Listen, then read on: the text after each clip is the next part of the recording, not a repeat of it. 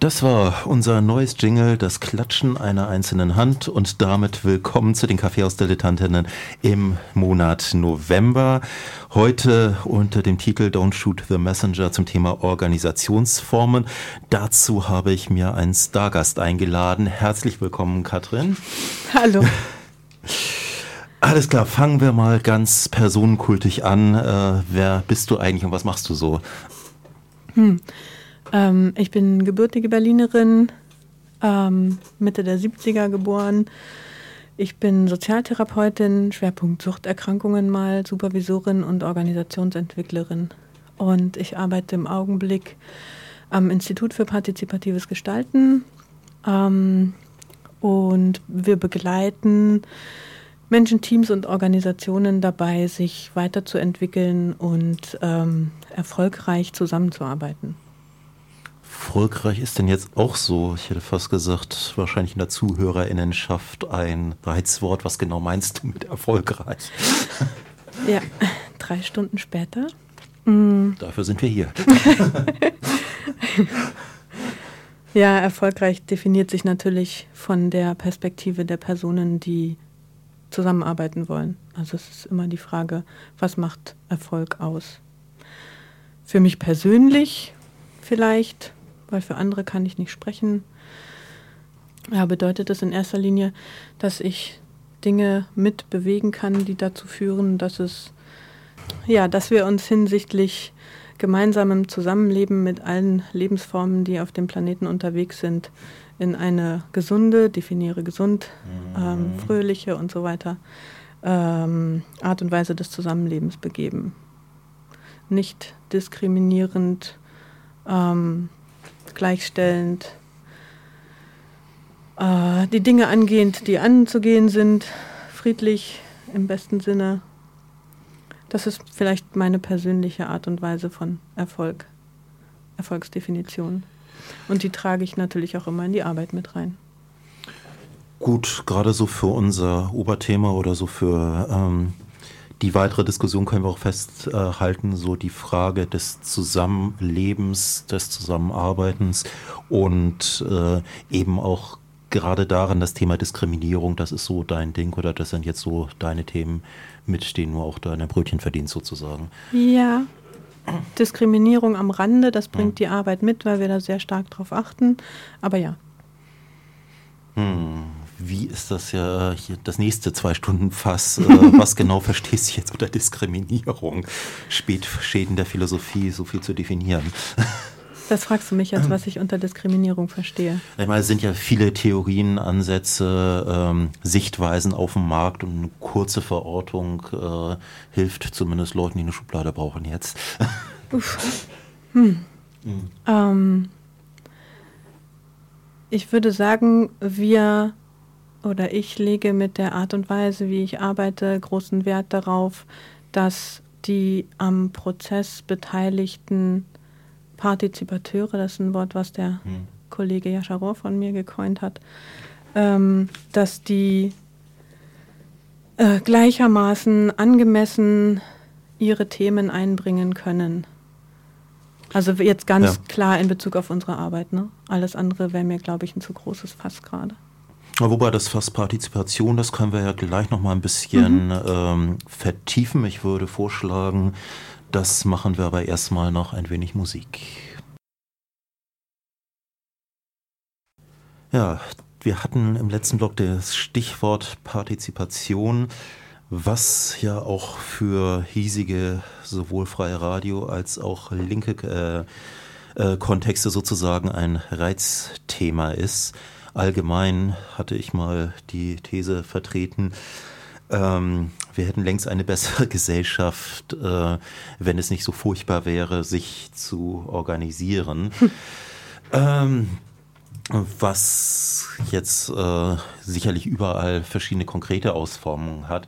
Aber schauen wir erstmal, was hast du da sozusagen so im Zettel oder Material, Werkzeugkasten, wie Metapher wir auch immer verwenden wollen, ähm, für, ich sag mal, dieses relativ grundlegende und eben auch innerlinke Problem äh, bereitgestellt?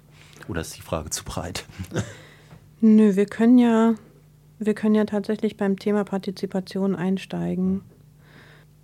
Also vielleicht ist das ist doch der größte Punkt des Werkzeugkastens die Haltung und die ja schon auch der philosophisch-theoretische Hintergrund.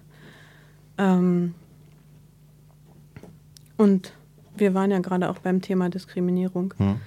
Ähm, also die Haltung, die wir vertreten und mit der wir arbeiten, ist eine, und auch da wieder ein Wort, was so und so gesehen werden kann, eine inklusive. Das heißt, aber und so weitgehend inklusive, dass wir tatsächlich äh, mit dem Thema äh, Subjekt-Objekt-Dichotomie auf Kriegsfuß stehen. Also sagen, ähm, wir, wir sind diejenigen, die partizipieren hm. und wir partizipieren an Prozessen und an Fragestellungen und auch nicht materielle Dinge partizipieren genauso an Prozessen und an Fragestellungen. Und das, was wir versuchen, ist, ähm, all die Partizipateure dort einzubinden, wo sie eingebunden werden äh, müssen, weil sie eben zur Fragestellung gehören. Das heißt, wir gehen immer von dem Kontext aus und immer von der Fragestellung aus und immer von den Phänomenen aus und bauen daraus unsere Methodenboxen zusammen. Wir arbeiten mit ganz unterschiedlichen Dingen an Methodik, also von einem rein normalen, moderierten Plenum über äh, World Cafés und Open Space. Wir basteln unsere eigenen Methoden und Formate, aber immer ausgehend von der Fragestellung, wie können wir die Dinge so gestalten, gemeinsam gestalten, ähm, wie das für diejenigen zuträglich ist, mit denen wir arbeiten, beziehungsweise ähm, arbeiten wir dann ja auch selber mit, weil wir an der Fragestellung partizipieren. Mhm.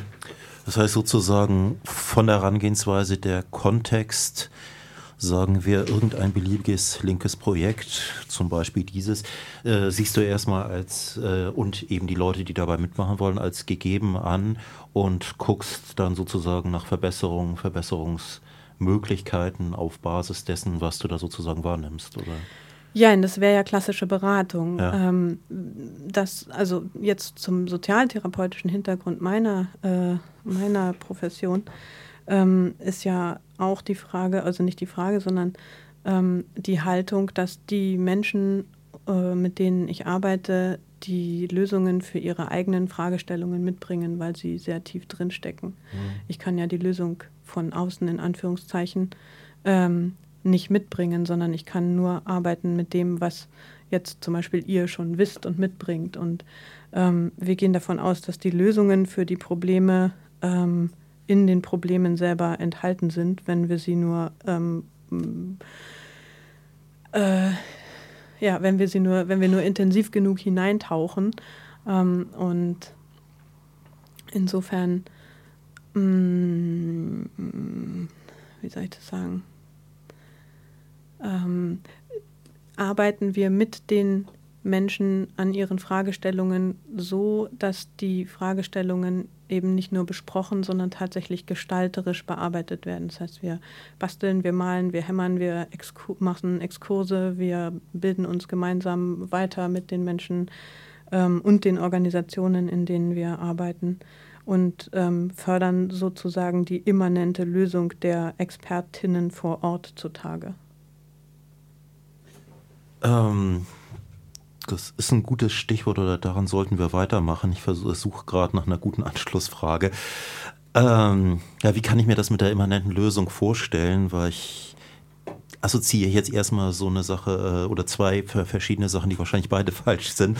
Das eine, äh, äh, ja, so ein sag mal, halb esoterisches, du hast ja die Lösung schon in dir, guck nur, äh, guck nur genauer hin.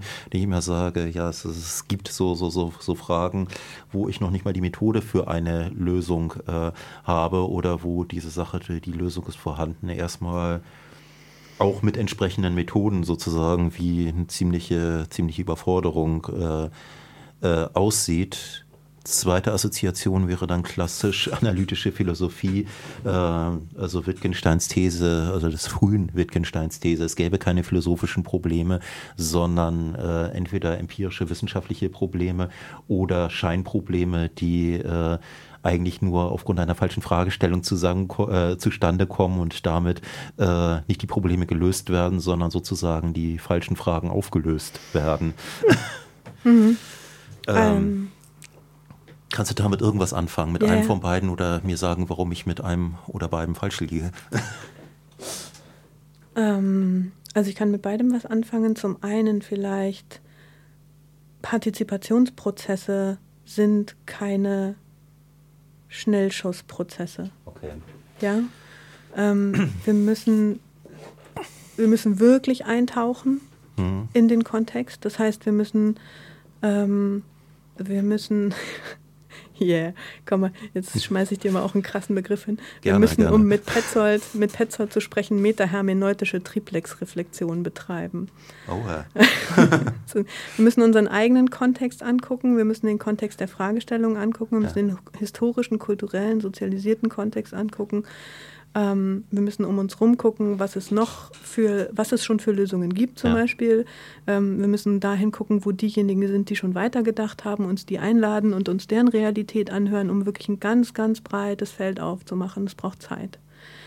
Das heißt, ähm, ich möchte mich distanzieren von einer esoterischen Betrachtungsweise, die da heißt, du bringst doch die Lösung schon mit, du musst nur genau genug hingucken. So, also genau hingucken müssen wir, wir müssen es gemeinsam tun, wir müssen es mit allen Beteiligten an der Fragestellung tun. Und das heißt, wir müssen eine Suchbewegung machen, ähm, die auch die Frage mit einschließt. Heftiges Zeug, da gönne ich euch am besten erstmal eine kleine Denkpause, bevor wir nach der nächsten Musik weitermachen.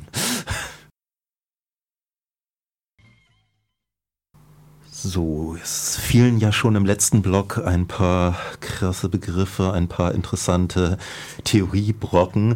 Wir haben uns entschieden, heute auch nur auf dem Niveau von Brocken zu gehen. Wahrscheinlich geht das auch mit dem Job einher sozusagen, dass du, was die Theorien angehst, eher, ich sag mal, in die Breite gehen musst, als eine Theorie sozusagen bis ins kleinste Detail jetzt zu beherrschen. Also seien die HörerInnen entschuldigt, wenn wir jetzt ein bisschen holzschnittartig bleiben sozusagen. Ja, aber kurz gesagt, äh, mach mal deinen Werkzeugkasten auf oder was finden sich alles an tollen Spielzeugen in deinem Werkzeugkasten?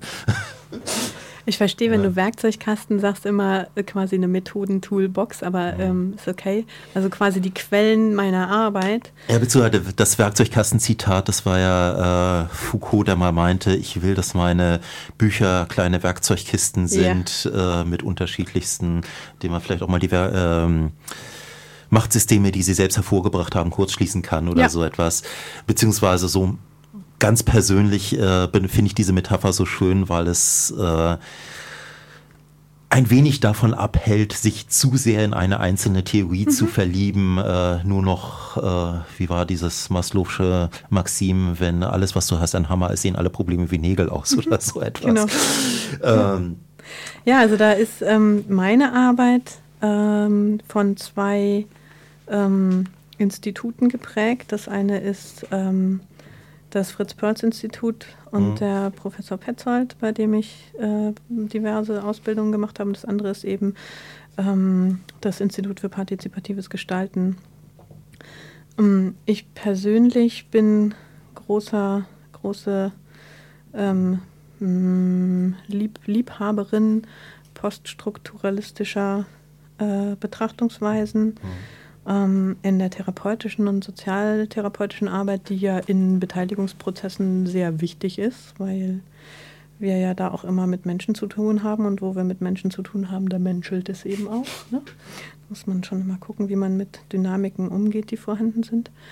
Ähm, ist es äh, die Phänomenologie, also dass wir ausgehen mhm. von den Phänomenen und von dem, was wir gerade beobachten und was in Anführungszeichen wirklich ist, jetzt gerade. Ja.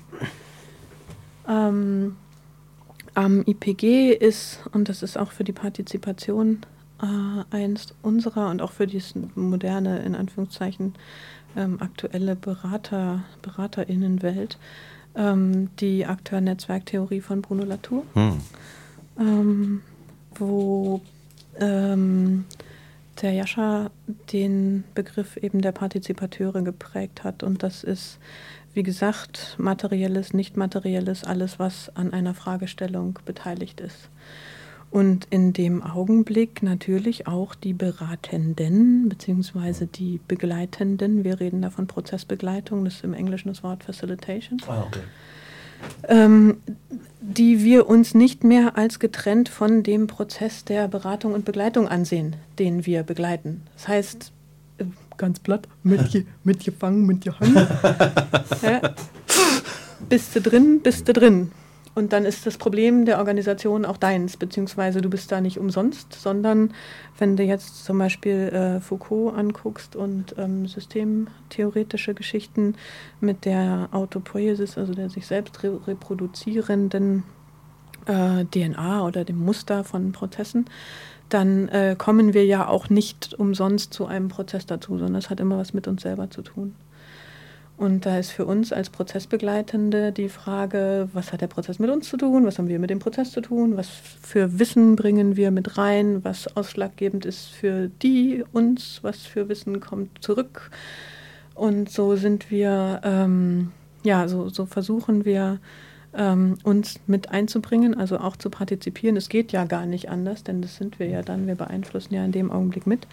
Und ich glaube, das ist eine der großen, wichtigen Haltungen ist, um tatsächlich zu partizipieren, mhm. nämlich dass ich teilnehme, teilhabe, teilgebe und mich auch als Teil verstehe.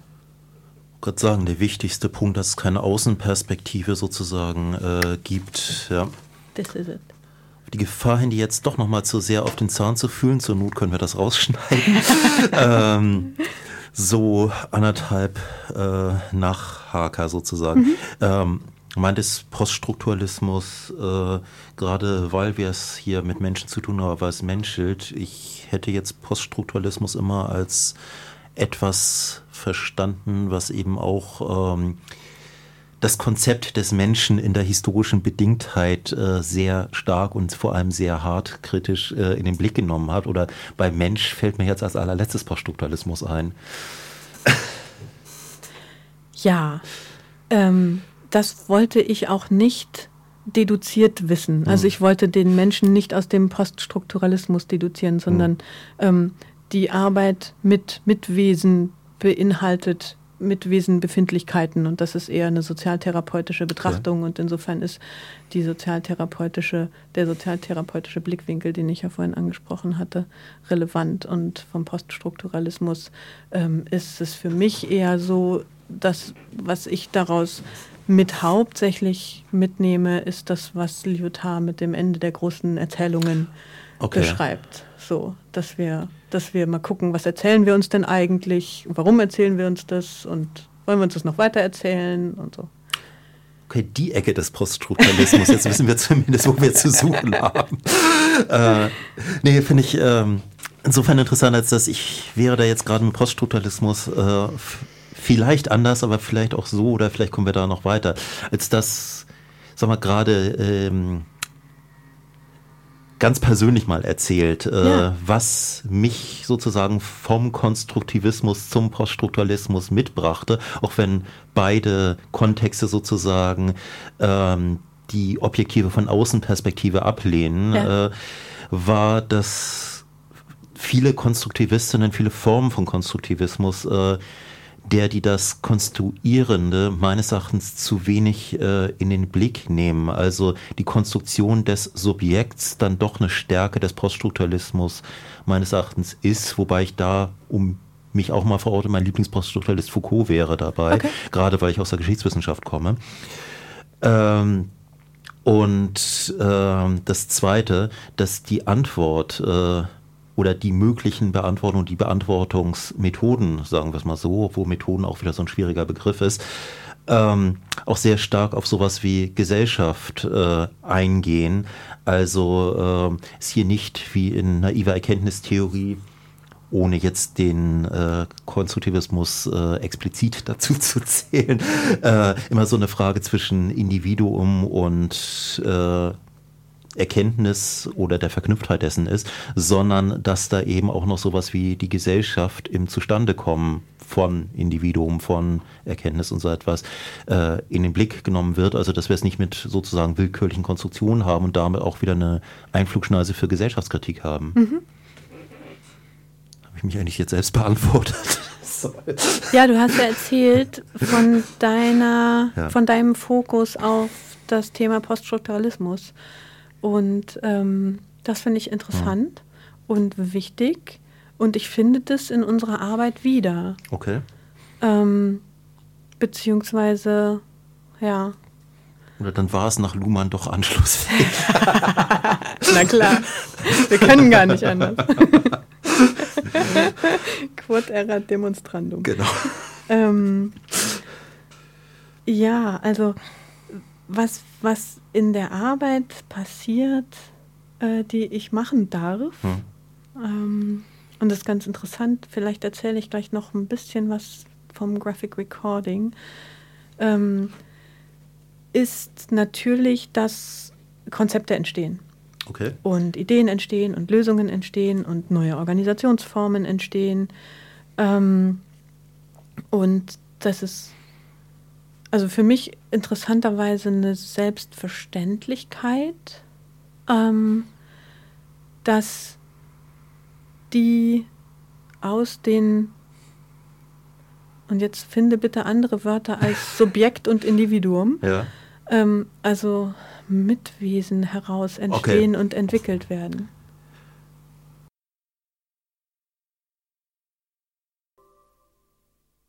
Ja, ähm, bleiben wir noch mal ein bisschen bei den Theorien und beim theoretischen Hintergrund. Ähm, jetzt fiel irgendwie äh, in den letzten Blöcken der Name Petzold äh, mehrfach. Das scheint dann auch so einer von deinen Säulenheiligen zu sein. Magst du dazu noch mal ein bisschen Werbung machen, gerade weil wir hier ja auch neue, bislang noch nicht erwähnte TheoretikerInnen äh, entdecken wollen? Mhm. Ähm, ja, also der Professor Hilarion Petzold hat das Fritz-Perls-Institut und die Europäische Akademie für psychosoziale Gesundheit und Kreativitätsförderung, ich krieg's hingegründet. ähm, und äh, der ist Philosoph, Psychotherapeut ähm, und einiges mehr und hat ein ähm, doch mittlerweile recht ansehnliches wissenschaftliches Werk zutage gefördert. Ähm, was ich glaube, ich damit am meisten herausnehme, ist, dass äh, jegliche Arbeit mit Mitwesen auch politische Arbeit ist, mhm. also vor allem auch gerade therapeutische Arbeit ähm, dass es eine therapeutische Grundregel gibt, die besagt, wir haben eine doppelte Expertenschaft und eine wechselseitige Korrespondenz zwischen den am Prozess Beteiligten. Ähm, doppelte Expertenschaft heißt für mich in dem praktischen Bereich, ich bin die Expertin für die Methode. Mhm. Und du bist der Experte für deine Geschichte, für deine Fragestellung etc. Okay. Und wir können auf Augenhöhe gemeinsam arbeiten und es gibt einen wechselseitigen Prozess, von dem wir beide profitieren, im besten Falle. Also wohlgemerkt äh, nicht so, wir sind ja alle irgendwie Expertinnen in allen und alles Wissen ist irgendwie gleichberechtigt, sondern wir bringen sozusagen unsere speziellen Expertinnengebiete mit, werfen das möglichst gleichberechtigt äh, zusammen und versuchen da das Beste draus zu machen, sozusagen. Ja, genau. Und es findet sich ja auch wieder in einem modernen, postmodernen, was, was sagt man da jetzt für Worte? Aktuellen, toll, wie auch immer. Du weißt sagen, schon, ja. in einem aktuellen Leadership-Diskurs, okay. ähm, wo es um das Thema, ähm, ich sag mal, kompetenzorientierte oder kompetenzbasierte Leadership geht. Ich mag den deutschen mhm. Begriff mhm. Führung nicht und deswegen ja. verwende ich den englischen, weil der meines Erachtens ein breiteres Konzept umfasst und sich besser anhört. Ähm, also dass tatsächlich die, ähm, die leitende Position in einem Team, in einer Organisation genau dort zu verorten wäre, wo sich situativ die höchste Kompetenz befindet. Das heißt, wenn wir gemeinsam segeln wollen, dann sollte diejenige Person, die des Segelns mächtig ist, das Kommando übernehmen. Mhm. Wenn wir gemeinsam kochen wollen, sollte die Person, die am besten des Kochens mächtig ist, äh, die ähm, äh, Leitung übernehmen. Und so bewegt sich quasi die ja, es gibt also quasi eine, eine fluide organische Hierarchie sozusagen, die ähm, dort jeweils folgt, äh, wo die höchste situative Kompetenz ist. Und da gibt es natürlich unterschiedliche Kompetenzen. Und das ist was, äh, was ich äh, von, ähm, von Petzold mitgenommen habe, der übrigens ein unglaubliches Gebäude von ähm, Theorien aufgebaut hat, was beginnt von Ontologie, Kosmologie, Anthropologie, über Wissenschaftstheorie, über ähm, ja, und dann eben diese ganzen Geschichten, wenn wir dann ins Detail gehen, wenn es gerade um Gesundheit geht, also äh, Konzepte von Entstehung von Krankheit und Entstehung von Gesundheit, Salutogenese mhm. ähm, etc. bis hin zur Praxiologie und Praxis, also der ganz konkreten methodischen Anwendung von Formaten und Methoden in der ähm, ich sage jetzt mal therapeutischen Arbeit, aber für mich ist die Prozessbegleitung von äh, Prozessen, an denen Menschen beteiligt sind, eigentlich auch therapeutische Arbeit. Okay, es mag vielleicht äh, ein Kompetenztest meiner Moderationsfähigkeiten gewesen sein, aber du hattest noch einen zweiten Begriff von Petzold, die Korrespondenz, ja. die du noch erläutern wolltest. Ja. Also das geht ähm. in Richtung äh, Kommunikation. Ähm, und letzten Endes ist es eigentlich selbst erklärend. Ähm, äh, ja, äh, wir. Ja, bei Korrespondenz denke ich an Korrespondenz und bin, glaube ich, ganz weit weg. Ja, naja, es ist ein, ein ähm, also Korrespondenz ist ein wechselseitiger Prozess des sich gegenseitig Informierens und okay. Beteiligens. Also tatsächlich von Respondere beantworten, ja. Co mit beantworten. Also wir sind gerade in einem Co-Respondenzprozess. Gerade ganz blöde Fragen. Passiert das nicht immer? Ja, genau. Ähm, nur wenn du, äh, wenn du dir, ah, lehne ich mir jetzt aus dem Fenster, ähm, ich schmeiß jetzt mal den Begriff Machtstrukturen und Herrschaftsverhältnisse mhm. in den Raum. Und wenn wir von einer wechselseitigen Expertenschaft und einem äh, Prozess auf Augenhöhe ausgehen und dann den Begriff Korrespondenz verwenden, dann ist der relativ herrschaftsfrei zu sehen. Okay. Und das ist das, was mir daran Freude macht. Ich würde sagen, auf den Begriff Herrschaft gehen wir oder ähm, gerade die Frage der Hierarchie, das stellen wir am besten erstmal zurück oder machen das gleich nochmal mhm. ein bisschen ausführlicher. Mhm.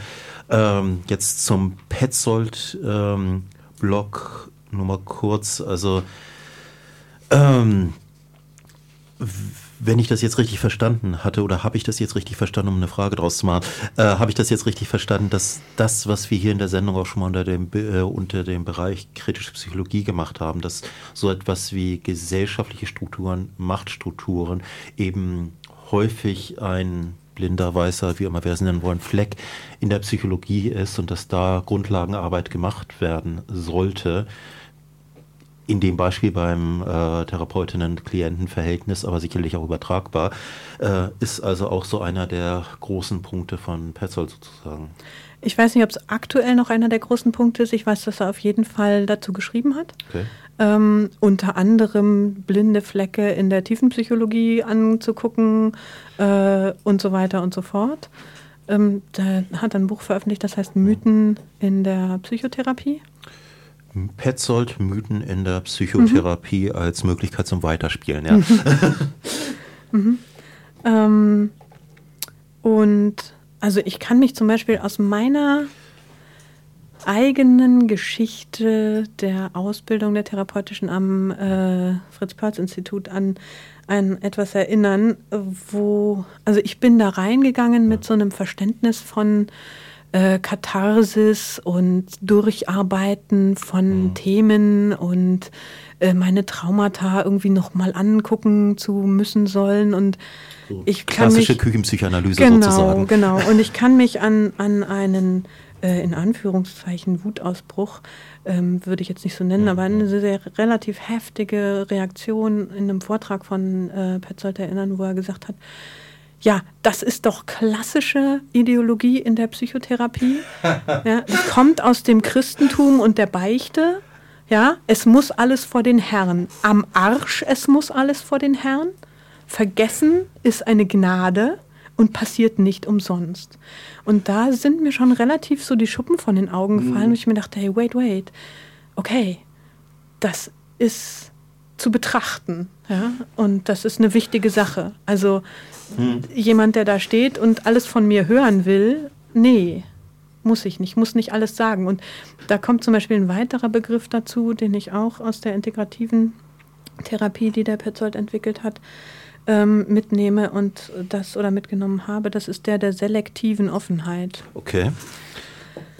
Und ähm, der gilt sowohl, also das ist das Interessante, alles, was dort gilt, gilt sowohl für Therapeuten als auch Klienten. Soll ja. heißen, für mich jetzt ganz speziell als Prozessbegleiterin, auch für große Gruppen und auch für alle daran Beteiligten gleichermaßen. Ähm, es ist meine Wahl, was ich erzähle und was nicht. Okay. Ja? Genau. Und es ist deine Wahl, was du erzählst und was nicht. Und niemand kann sagen, das musst du aber damit es dir besser geht. Hm, verstehe, verstehe. Macht viele Fässer auf, die wir vielleicht noch mal ein anderes Mal, wenn wir direkt auf Psychologie eingehen, mhm. vertiefen sollten. Äh, ich würde sagen, wir schließen diesen Blog dann am besten äh, erstmal ab und äh, wobei kleiner Senf von meiner Seite, dass diese Erkenntnis sozusagen ähm, Psychoanalyse oder gewisse ähm, Dogmen der Psychoanalyse als äh, Fortsetzung der Beichte mit anderen Mitteln. Das ist mir geläufig als Pastoralmacht, beziehungsweise das ist, ist mir über Foucault zugetragen mhm. worden, sozusagen. Mhm. Ja. Okay, er bezieht sich auch drauf. Verstehe. Dann hätten wir wieder einen Mythos Ursprung konstruiert und äh, gehen dann gleich nach der nächsten Musik ein bisschen mehr in die Praxis.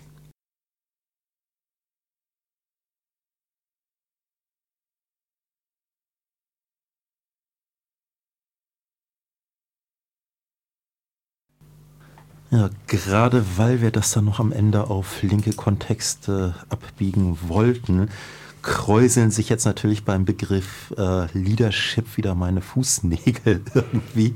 Beziehungsweise, äh, das ist vielleicht ein kontroverser Punkt oder potenziell kontroverser Punkt, wo wir noch ein bisschen weiter bohren könnten, weiter ja. bohren sollten. Ähm, weil fluide Hierarchie äh, ist ja zunächst einmal äh, gegenüber den Ansprüchen, die wir am Anfang formuliert haben, ein bisschen kontraintuitiv, dass wir jetzt nicht alle Hierarchie abschaffen, sondern sozusagen Hierarchie transformieren wollen. Oder wie ist das? Willst du alle Hierarchien abschaffen?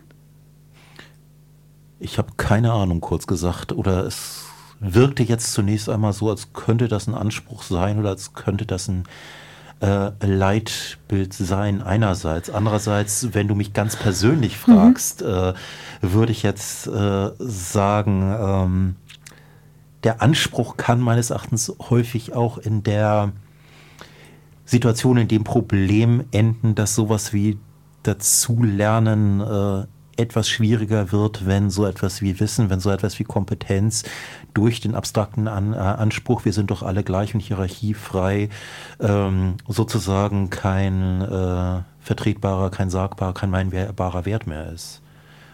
Ähm. Hm. Also das ist ein super spannendes Thema, was auch von vielen Seiten beleuchtet werden möchte. Ähm, also eine Frage, die ich dazu habe, ist, was genau ist Hierarchie? Ähm, wozu ist es da? Mhm. Wo findet es sich? Ähm, wo trägt es zu, ich sag mal, salutogenetischen Strukturen bei? Wo nicht? Wann ist es angemessen und wann nicht? Und da kann man je nach Kontext und Betrachtungsweise. Also erstmal ist ja die mhm. Frage, was genau ist es? Gibt es zum Beispiel sowas wie natürliche Hierarchie? Also ähm, gibt es, äh, ich, was ich darunter verstehe, und da bitte korrigiere mhm. mich beziehungsweise schick Definitionen rein, ähm, ist es ein abgestuftes, also jetzt mal völlig ohne Wertungen, ja. abgestuftes Ordnungssystem. Finde ich Hierarchie in der Natur? Fragezeichen um jetzt kein zu großes Fass auf, äh, aufzumachen, hätte ich fast gesagt, würde ich jetzt einfach mal unterstellen, dass die meisten der ZuhörerInnen und würde mich da einfach mal dazu zählen, aus dem Bauch jetzt sagen würden, so etwas wie natürliche Hierarchie. Ich meine, natürlich ist ja sowieso wieder ja. so, ein, so, ein, so, ein, so ein Ding.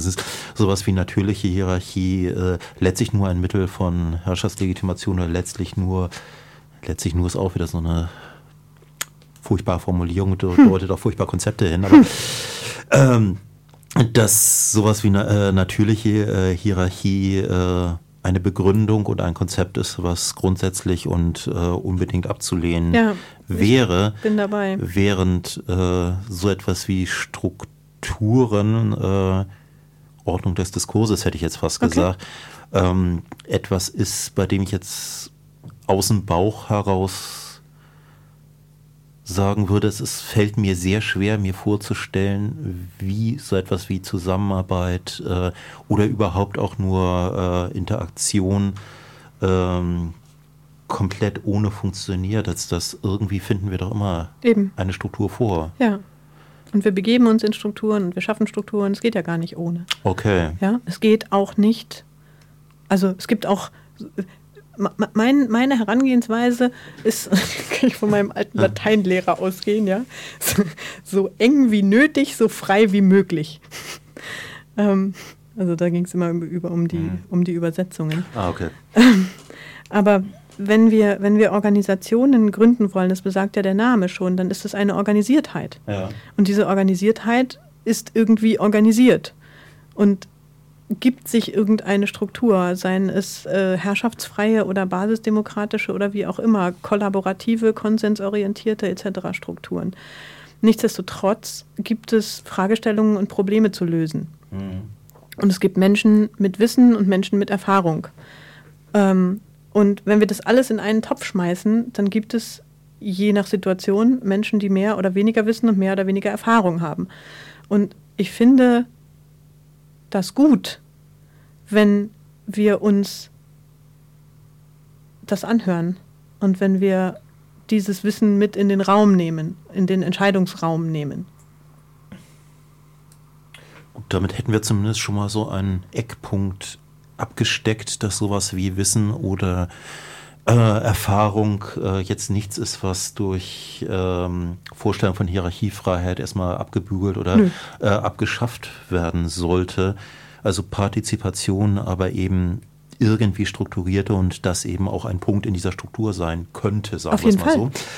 Ähm, nur um da anzuknüpfen, wir hatten eben sozusagen aus dem Off äh, eine fiese Rückfrage oder das Ganze noch ein bisschen zugespitzt rückgefragt. Ähm, was ist denn jetzt der Unterschied zwischen äh, fluiden Hierarchien und äh, ähm, Strukturen, die, äh, ich sag mal, sowas wie Kompetenz äh, äh, berücksichtigen.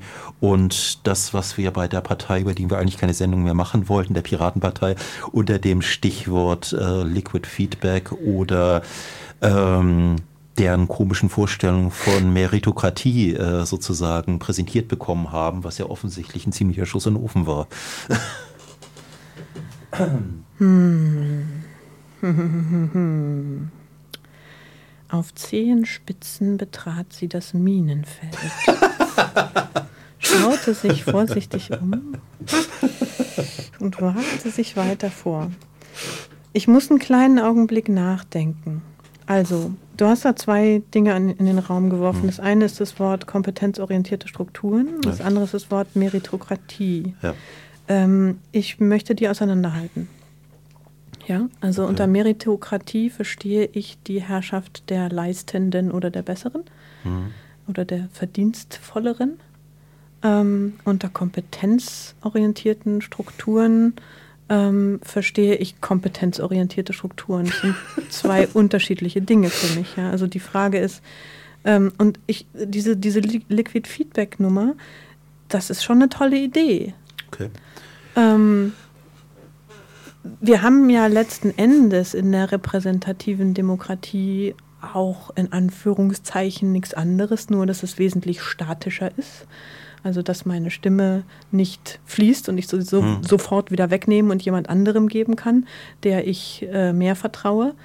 Ähm, aber wir haben ja sowas wie ein repräsentatives System und das Liquid Feedback ist auch ein repräsentatives System. Ich suche mir quasi Menschen aus, denen ich vertraue und denen gebe ich meine Stimme, weil ich ihnen vertraue, dass sie in einem bestimmten Punkt die höhere Kompetenz, das breitere Wissen, die größere Erfahrung haben. Äh, wir sollten an dieser Stelle vielleicht, um nicht äh, zu viele Leute abzuhängen, ja, ja, ja. nochmal kurz erläutern. Liquid Feedback, das war von der Piratenpartei. Ähm, ist. Ist. Ich dachte, das hätten sie mittlerweile. Egal. Ähm, Gibt es die Piraten überhaupt? Egal. äh, totgesagte Leben länger, oder wie war das? Äh, äh, ein, äh, eine Art von äh, ähm, digital basiertem Abstimmungssystem mit der Besonderheit, dass es eben nicht nur eine digitale Abstimmung über einzelne Themen von allen Delegierten war, sondern dass es dort eben auch möglich war, die eigene Stimme für bestimmte Themen zum Beispiel an einzelne Leute zu delegieren. Klammern und die auch wieder weiter zu, äh, mhm. weiter zu delegieren. Das so kurz als Erklärung eingeworfen. Mhm. Und das deswegen der Begriff Liquid ähm, und das eben auch innerhalb von Wahlperioden und innerhalb kürzester Zeiten jeweils wieder abziehen und woanders hinzugeben, wie du auf ja. Twitter followst und bloggst und nicht mehr followst und so weiter. Ähm, insofern ist das ein, ein, hochdynamisches System und ich finde den Grundgedanken erstmal gut. Ähm, was dann dort in der Umsetzung passiert ist, soll Thema einer anderen Sendung sein. Wie gesagt, wir machen keine Sendung mehr über Piraten. wir haben offiziell die letzte Sendung über Piraten gemacht ähm, ich halte es da immer mit Michael Ende. Das ist eine andere Geschichte und soll ein andermal erzählt werden. Ähm, Gut, aber nochmal zurück ja. zu, der, zu der Frage der, ähm, also wo kamen wir denn da eigentlich her? Äh, Zum Thema Organisationsstrukturen, ja. Ähm, Partizipation etc. Äh, ja, also in zum Beispiel unseren Veranstaltungen, ähm, die wir vom IPG aus machen, begleiten oder die ich mache und begleite, ähm, lege ich großen Wert darauf, dass wir eben keine ähm, Meritokratie bekommen. Also und dass wir keine, der Herr Professor Dr. So und so, der sitzt auf dem Podium und darf dessen fünf Minuten länger reden als die anderen äh, Veranstaltungen machen, wobei alle Welt immer danach schreit. Ich finde das sehr schade. Ähm, und es ist tatsächlich ein ein, ähm, ein schmaler Grad zwischen wem gebe ich mehr Aufmerksamkeit ja. und äh, wem weniger, wer darf mehr oder weniger sprechen. Und wir haben in jeder Veranstaltung und jedem partizipativen Prozess Menschen, die gerne und viel sprechen und Menschen, die wenig und leise sprechen. Ähm, und Menschen, die aufgrund ihrer Position der Meinung sind, sie müssten ganz besonders viel und ganz besonders lange sprechen. Und mhm auch da ist dann wieder die Sozialtherapeutin gefragt.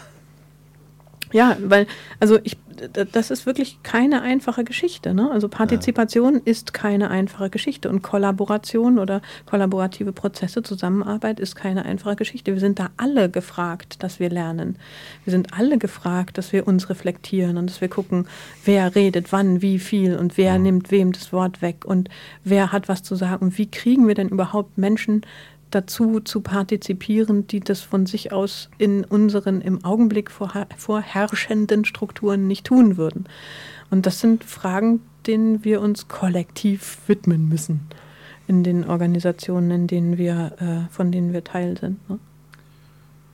Das heißt also, dieses Problem, dass es in so etwas wie Meritokratie abdriften könnte oder ständig ab, äh, äh, droht äh, oder drohen könnte abzudriften, ist jetzt kein Problem, was du einfach so wegwischen kannst, sondern was sozusagen eine Frage des Micromanagements äh, des entsprechenden Kontextes wäre.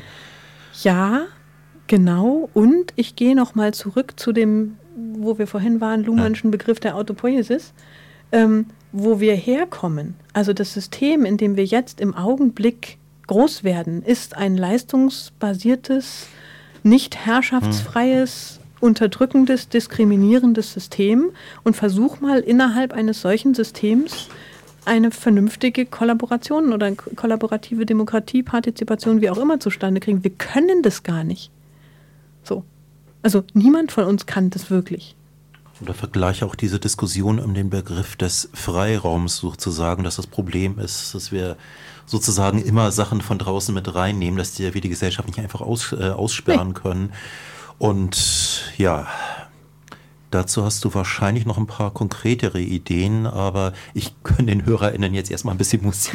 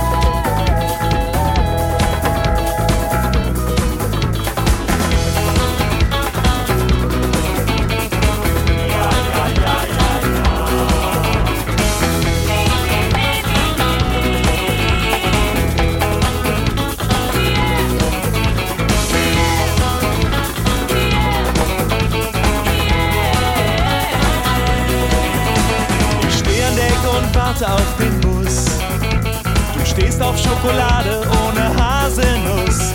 Er steht vor ihrer Tür und freut sich auf den ersten Kuss. Und sie steht kurz vor ihrem Schulabschluss. Doch das System steht noch immer für Unterdrückung und für Ungerechtigkeit. Es wird Zeit, es wird Zeit, dass wir was dagegen tun.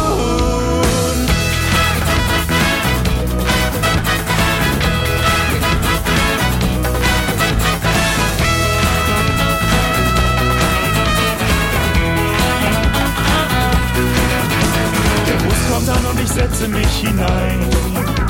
Du setzt ein bisschen zu, ich schätze, das muss so sein.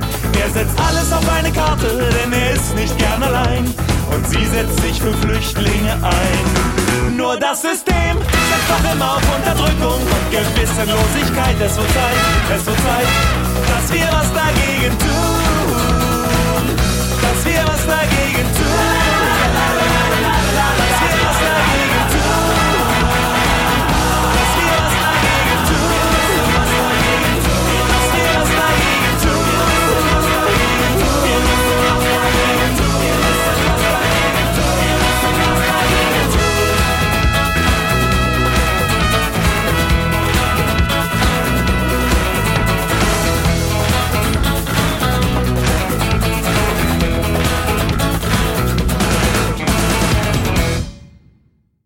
Ja, beim Cyborg-Manifest vorne steht äh, dazu geschrieben so schön, was bedeutet das? Jetzt hatten wir einen Haufen interessanter, aber doch ein bisschen abstrakter Konzepte und jetzt versuchen wir das am besten nochmal ein bisschen auf die äh, äh, Praxis abzubiegen.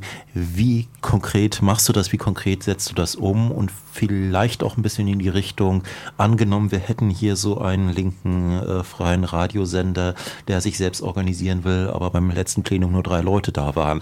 Äh, was können wir machen, außer dich für einen Workshop einzuladen? Vielleicht ein bisschen was zu der Art und Weise, wie wir Veranstaltungen designen oder planen. Ähm, also in, in der Anwendung ist diese ganze Theorie natürlich nur Hintergrund. Ja. Letzten Endes muss uns die Arbeit Freude machen. So. Die Partizipation muss Freude machen. Die Leute müssen sagen, oh geil, da gehe ich hin. Das ist ja cool. Was machen die denn da? Das ist ja, da will ich mitmachen. Also euch im Sinne der Partizipation, nicht nur euch, die das gestalten, sondern alle Beteiligten alle daran. Alle beteiligt, ja. klar. Und wenn es uns Spaß macht, die den Prozess gestalten. Nee, wir, äh, wir, wir, also man muss halt grundlegende Fragen stellen und die Fragen brauchen Saft und Futter und ich wollte jetzt mal gerade sagen Fleisch am Skelett. Ähm, Entschuldigung. Ähm, Kein Fettshaming hier. Für die Veganer müssen wir das noch irgendwie anders formulieren. Ähm, nee, ähm, es gibt alle möglichen Tools, um Veranstaltungen in Anführungszeichen aufzupeppen. Und das ist nicht nur, hey, komm, wir peppen jetzt mal eine Veranstaltung auf, sondern ähm, da sind dann plötzlich andere Arten und Weisen der Zusammenarbeit möglich. Also ja. wenn wir ähm, wenn wir zusammensitzen und reden, dann sitzen wir zusammen und reden. Aber wenn wir ein Papier auf dem Tisch liegen haben und da liegen Stifte drumrum und ähm, wir haben eine Metaplanwand und da äh, ist eine große Karte, auf mhm. der ist äh, ein Bild von einer Schlucht und äh, hinten in der Entfernung ein Tal, wo die Sonne und ein Regenbogen ist und wir fangen an, das gemeinsam zu füllen mit, was ist in der Schlucht drin, mhm. äh, wie könnte der Weg über die Schlucht aussehen. Das heißt, Problemdefinition. Ne? Ja. Also warum sind nur drei Leute beim Plenum oder warum funktioniert dies und das und jenes nicht oder äh, warum, keine Ahnung, wenn du in, in, größere Organisationen reingehst, warum haben wir irgendwie so wenig Umsatz oder mhm. Beteiligung. Mhm. Ähm, also die, die, die, die, die, auch wieder die Frage des Kontextes ne? und ein spielerisches damit umgehen. Okay. Ein grafisches, ein bildnisches damit umgehen, ein gestalterisches damit umgehen die Sendenden einladen und an einem Tag mit ihnen den FSK der Zukunft basteln in verschiedenen kleinen Gruppen mit Knete und Scheren und Buntstift und allem drum und dran, so dass, mhm. dass man ähm, auf verschiedenen Ebenen begreifen kann, nicht nur auf der kognitiven Ebene, sondern auf der emotionalen, auf der sozialen Ebene, auf der gestalterischen Ebene, dass man gemeinsam arbeitet. Und das ist tatsächlich der ähm, das, was mir mit am meisten Freude in meiner Arbeit macht, ist das gestalterische Element. Und dass nicht nur ich das tun kann, indem ich Prozesse gestalte und begleite und mit den Mitwirkenden und Partizipateuren Prozesse gestalte, sondern dass die Menschen, die an diesen ähm, Prozessen teilnehmen, gemeinsam ihre Lösungen gestalten. Ähm, ich wollte gerade ein bisschen nörgeln, als dass diese Sache mit der Schlucht mir dann doch ein bisschen pädagogisch vorkam. Oder was ist denn jetzt der Unterschied zu, ich sag mal, äh, solchen Sachen und äh, der Verpädagogisierung, Verkindergartung, äh, die wir dann doch sehr häufig an der Uni zum Beispiel beobachten? Naja, so also. ist die Frage. Ja, ja. Äh, ähm, ganz kurzer Schlenker, aber nur. Hm. Ähm, äh, ich habe gewarnt, ich stelle fiese Rückfragen. Ja, das ist okay, aber ich sage jetzt mal fies, wir müssen nicht immer alles zerdenken. Okay. Ja, also natürlich Pädagogisierung ähm, beziehungsweise Verkindergartung an den Unis, äh, Bologna etc., mhm. Kritikpunkt, yes, und ganz schnell wieder vom Tisch gewischt. Die Frage ist, was macht euch Spaß? Ja, ja. also ich möchte gerne wissen, wenn wir jetzt ganz konkret ähm, keine Ahnung, eben den FSK nehmen. Ja? Mhm. Was macht euch Spaß? Wer sind die Leute, die noch beteiligt sind? Ähm, wer sind die Leute, die viel beteiligt sind? Ja. Und wie können wir die zusammenbringen und herausfinden, wo die Freude an diesem Projekt ist? Verstehe. Ja? Und was wir tun können, um diese Freude weiter zu verbreiten und um Menschen mit ins Boot zu holen, die noch nicht wissen, ob sie richtig mitfahren wollen oder nicht. Ja? Und gucken, was brauchen die dazu?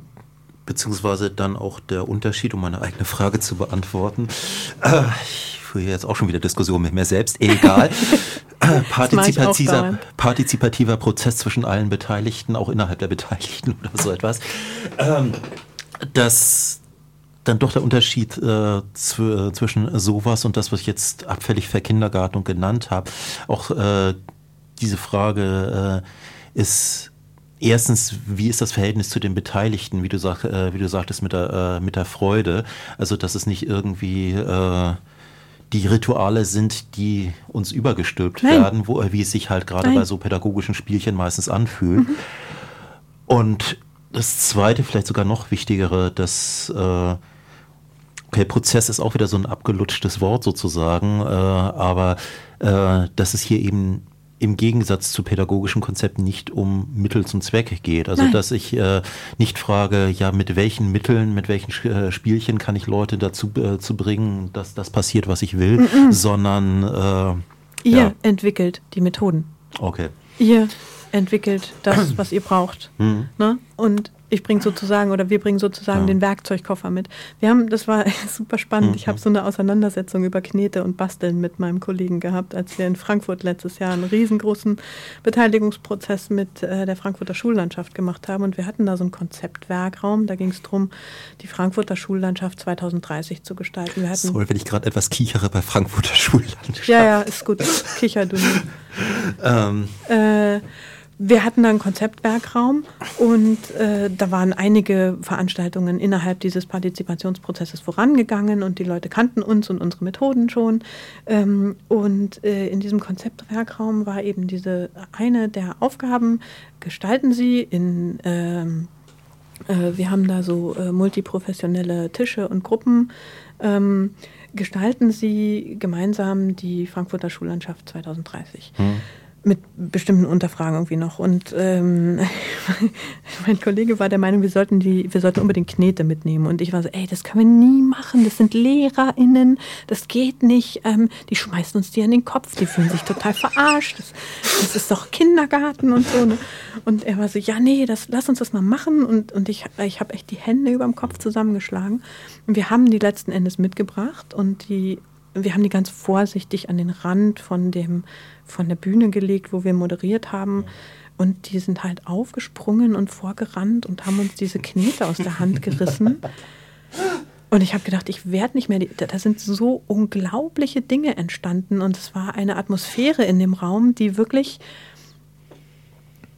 also die, die war, die, die hat gebitzelt vor Visionskraft. Und das ist das, was wir versuchen in den Raum zu holen, indem wir gucken, also wir gucken, was gibt es für ähnliche Projekte, die auch coole Sachen machen? Was gibt es für coole Sachen in dem und dem Bereich? Wie, wie, wie wird eigentlich Schule gedacht zum Beispiel? Ne? Ähm, oder wie, wie werden, wir haben mit der, mit der Uni Kiel haben wir ähm, neue Lernräume, Lernräume der Zukunft mit denen gemeinsam geplant, so für einen ähm, Architekturwettbewerb. Und ähm, äh, und da die, die, die Zukunft reinzuholen, in mhm. Anführungszeichen. Also das, was sich gut anfühlt, was auf unseren Theorien und unserem Verständnis aufbaut und wo wir das Gefühl haben, ja, da könnte was vorangehen und daran anzuknüpfen und mit den Beteiligten eben gemeinsam diese Lösungen zu entwickeln oder auch die Methoden, auch die Formate zu entwickeln. Wenn es kein Plenum sein soll, dann darf es halt kein Plenum sein. Dann müssen wir mhm. was anderes machen. Dann müssen wir eine Drei-Stunden-Veranstaltung machen, wo halt Plenum, Kleingruppen, Plenum, Kleingruppen stattfindet, wo man so, so Breakout-Sessions hat und gemeinsam brainen kann und dann zusammenkommt und Dinge wieder zusammenträgt und sich gegenseitig die Bilder und Visionen und Ideen vorstellt. Ja. Ja gut, wobei Versuche, ähm, sagen wir, Utopien zu formulieren oder äh, Versuche, auch Ideen für die Gestaltung zu entwickeln, gab es äh, durchaus. Und gerade wenn du jetzt sagst, äh, drei Stunden Sitzung mit Plenum, Kleingruppe und so weiter, ist halt auch eines der konkreten Probleme. Äh, die Ressourcen, zeitlichen und nervlichen Ressourcen mhm. äh, der meisten Leute sind dann doch arg begrenzt. Das mhm. heißt, so gesehen, ich weiß nicht, hast du da noch sozusagen auch noch, noch mal ein paar konkrete weitere Power-Tools. Ich hätte fast gesagt, außer Kneten. äh, äh, ja, nein, Knete ist nicht das Allheilmittel. Nee, äh, nee, klar, aber um also Alternativen zum Plenum beziehungsweise ein Plenum sagen partizipativer zu äh, gestalten, weil das wäre ja schon ein interessantes mhm. Leitbild, wo es hingehen mhm. könnte mhm. oder ge äh, gehen soll, mhm. könnte die Partizip äh, Partizipation zu erhöhen und die Freude an der Partizipation zu erhöhen, mhm. wenn ich das mal so einfach mal einen Raum definiere. Genau. Also was wir ganz häufig machen zu Beginn sind Befragungen, hm. ja, also mit sogenannten Designfragen, also Wie-Fragen oder ja. äh, Ressourcenfragen. Was braucht ihr um? Also ähm, was brauchst du zum Beispiel, wenn ihr jetzt einen Pool von Ehrenamtlichen habt? Hm. Ähm, die äh, mitgestalten, was brauchst du, um dich mehr einzubringen, wie ja. viel kannst du dich einbringen, was hast du für konkrete Ressourcen, äh, wann könntest du dir das vorstellen, unter welchen Voraussetzungen könntest du dir das vorstellen. Und dann muss es natürlich Menschen geben, die in äh, die, ja, die ein bisschen das Ruder in die Hand nehmen oder mhm. die sich ein bisschen die Fahne, den Hut aufsetzen, die Fahne tragen, wie auch immer wir das Bild jetzt ähm, ähm, benennen wollen. Ja. Und dann ist auch die Frage, haben die, sind die ermächtigt? Wer ermächtigt die? Ja, ja? Also das ist auch immer eine Frage ähm, von, von vielen Organisationen, denen, mit denen ich arbeite oder mit denen wir arbeiten. Ähm, wie, wie entsteht Legitimation? Mhm. Wie entsteht äh, Anerkennung von Kompetenz? Wie entsteht Vertrauen oder, oder eben auch die Delegation? Ja? Also ja, ja, wer delegiert mir die Aufgabe, dies und das zu tun? Wie wird dafür Geld in die Hand genommen? Und da gibt es ganz, ähm, also ganz, ganz viele verschiedene Herangehensweisen. Und ich, ich, mir, mir begegnet es die Fragestellung, wie organisieren wir uns heutzutage? Mhm. Die begegnet mir überall. Und es sind immer ähnliche Fragestellungen. Wir haben keine Lust mehr, uns was vorschreiben zu lassen. Wir wollen selber machen, wir wollen ähm, selber entwickeln, äh, wir wollen Freude haben, wir wollen am besten davon leben können. ja, ähm, ja, ich meine, in diese ganze Geschichte dürfen wir, wir dürfen ja die, die, ähm, die Situation nicht außer Acht lassen, mhm. dass ehrenamtliche Arbeit immer noch nicht als Arbeit anerkannt ist. So. Ja. Und das ist ein Riesenproblem von Organisationen, die hauptsächlich ehrenamtlich getragen werden. Also wenn es nicht was ist, wo ich, was halt im Augenblick total gehypt wird, was weiß ich, wie Foodsharing oder sowas, wo ich mich nicht über einen ähm, ja, ich will es jetzt nicht vergleichen, ne? Mhm. aber ähm, also es gibt ja so, so, so äh, Organisationen, die halt einfach aus dem Boden raus entstehen und super gut funktionieren. Aber ich weiß zum Beispiel, hey, die Pfadfinder, ja, die kämpfen mit genau den gleichen Fragestellungen. Die, die, aus irgendeinem Grunde funktioniert das, was wir früher gemacht haben, nicht mehr so, wie es funktioniert hat. Mhm. Und wir wissen jetzt nicht weiter. Und da brauchen wir gar nicht irgendwie drum rumzureden, da gibt es kein Allheilmittel, sondern, und da bin ich wieder beim Kontext, ja. wir müssen uns genau den Kontext angucken. Wir müssen uns die Leute angucken, die da sind und deren Situationen. Wir müssen fragen, ähm, in was für einer Situation steckst du, was brauchst du, wie viel kannst du, wie können wir dich weiter unterstützen, wo kriegen wir die Unterstützung her. Und das sind Fragen, die aufeinander aufbauen. Und wir arbeiten in unseren Veranstaltungen mit aufeinander aufbauenden Fragen. Also okay. wir gestalten tatsächlich einen Frage-Antwort-Prozess, in dem äh, die Antworten auf die Fragen von den Teilnehmenden gestaltet werden. Ähm, wir arbeiten mit äh, World Cafés, Open Space, ähm, Barcamps. Das sind jetzt mal so die gängigen, wo viele mhm. vielleicht schon von gehört haben und ansonsten basteln wir unseren eigenen Kram. Aber es ist eben wichtig, dass ähm, das von Anfang an geschaut wird, ja, dass also in den Kern des in Anführungszeichen Problems oder der Fragestellung eingetaucht wird und darauf rausgehend mit den Menschen gemeinsam ähm, die weiteren Fragestellungen entwickelt werden. Okay. Rilke. Auch gerade schön, dass du da nochmal sozusagen Organisationsform jenseits des Plenums, um das mal so gesagt haben, äh, kurz genannt hast. Äh, kleiner Fun Fact am Rande. Äh, hier häufig erlebt, äh, also zu, äh, zu, deinem Kommentar zur ehrenamtlichen Arbeit, mhm. äh, dass das auch sozusagen ein impliziter Wunsch sozusagen häufig ist. Die Hälfte der Leute hatten, als das mit der verdeckten Ermittlerin rauskam, geantwortet, wie, die hat Geld gekriegt dafür ihre Arbeit hier. Ja, ähm, nicht von uns. Ja, genau. äh, nein. Also zumindest die, die äh, noch nicht so persönlich betroffen waren, um ja. noch Galgenhumor zu haben, ja. dies nur am Rande. Ähm, Punkt, wo ich noch mal kurz kritisch einhaken mhm. äh, möchte. Ähm, persönlich habe ich halt auch erlebt, dass diese Begründung sozusagen eine Person äh, den Hut aufhaben, um eine offene Struktur zu ermöglichen, gerade eben auch unter Rückgriff auf einige deiner Konzepte, ähm, durchaus genutzt wurde, beziehungsweise neutral und weniger persönlich formuliert genutzt werden könnte, mhm. ähm, sozusagen eben wieder ähm, ja, Macht, äh, einfach ja. mal äh, so ausgedrückt, Machtpositionen aufzubauen, Machtpositionen ja. zu behaupten, äh, äh in Strukturierung äh, einzugreifen. Ähm, also, dass ich schon erlebt habe, dass solche Mittel benutzt wurden, um einen Kontext weniger partizipativ zu machen. Ja. This is what killed the pirates. Das ist doch fast schon eine Art von Schlusswort, oder? Hast du noch äh, was Erfreulicheres zum Schluss zu sagen? Ja, ähm, wir können lernen, sowas zu vermeiden. Okay. Äh, das ist aber, ich sage jetzt mal aber, ja. das ist ähm, persönliche Arbeit an uns selbst, an jedem Einzelnen. In dem Augenblick, wo ich merke, hier läuft was schief und mir geht es nicht mehr gut, muss ja. ich das sagen dürfen. Ich muss es sagen können. Ich muss mich trauen, das zu sagen. Ich muss die richtigen Worte finden. Ich muss die richtigen AdressatInnen finden. Und es muss eine Struktur geben, in der das hineinfließt und zu einem Verbesserungsprozess welcher Art auch immer führt. Das ist möglich. Es bedarf aber der, des, des Commitments der beteiligten Personen, mhm.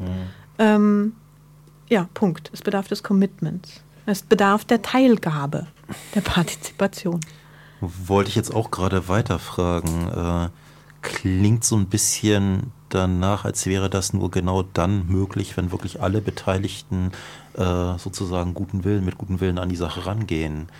Ähm, gerade jetzt für sehr große und sehr offene Kontexte ja auch wieder so eine Art von Problem ist ohne jetzt in Verschwörungstheorien abzudriften, gerade wenn einige dann doch noch irgendwie äh, bezahlt werden, hätte ich fast gesagt. Ja, und auch hier kann ich immer nur wieder sagen, ähm, mir begegnen diese Fragestellungen und mir begegnen diese Schwierigkeiten in allen möglichen Kontexten. Und ich arbeite unter anderem mit Verwaltungen und unter anderem mit Stiftungen und ja. unter anderem mit äh, Konzernen und ehrenamtlichen Organisationen. Auf allen Ebenen sind es die gleichen Fragestellungen. Okay. Also wir sind nicht alleine. So.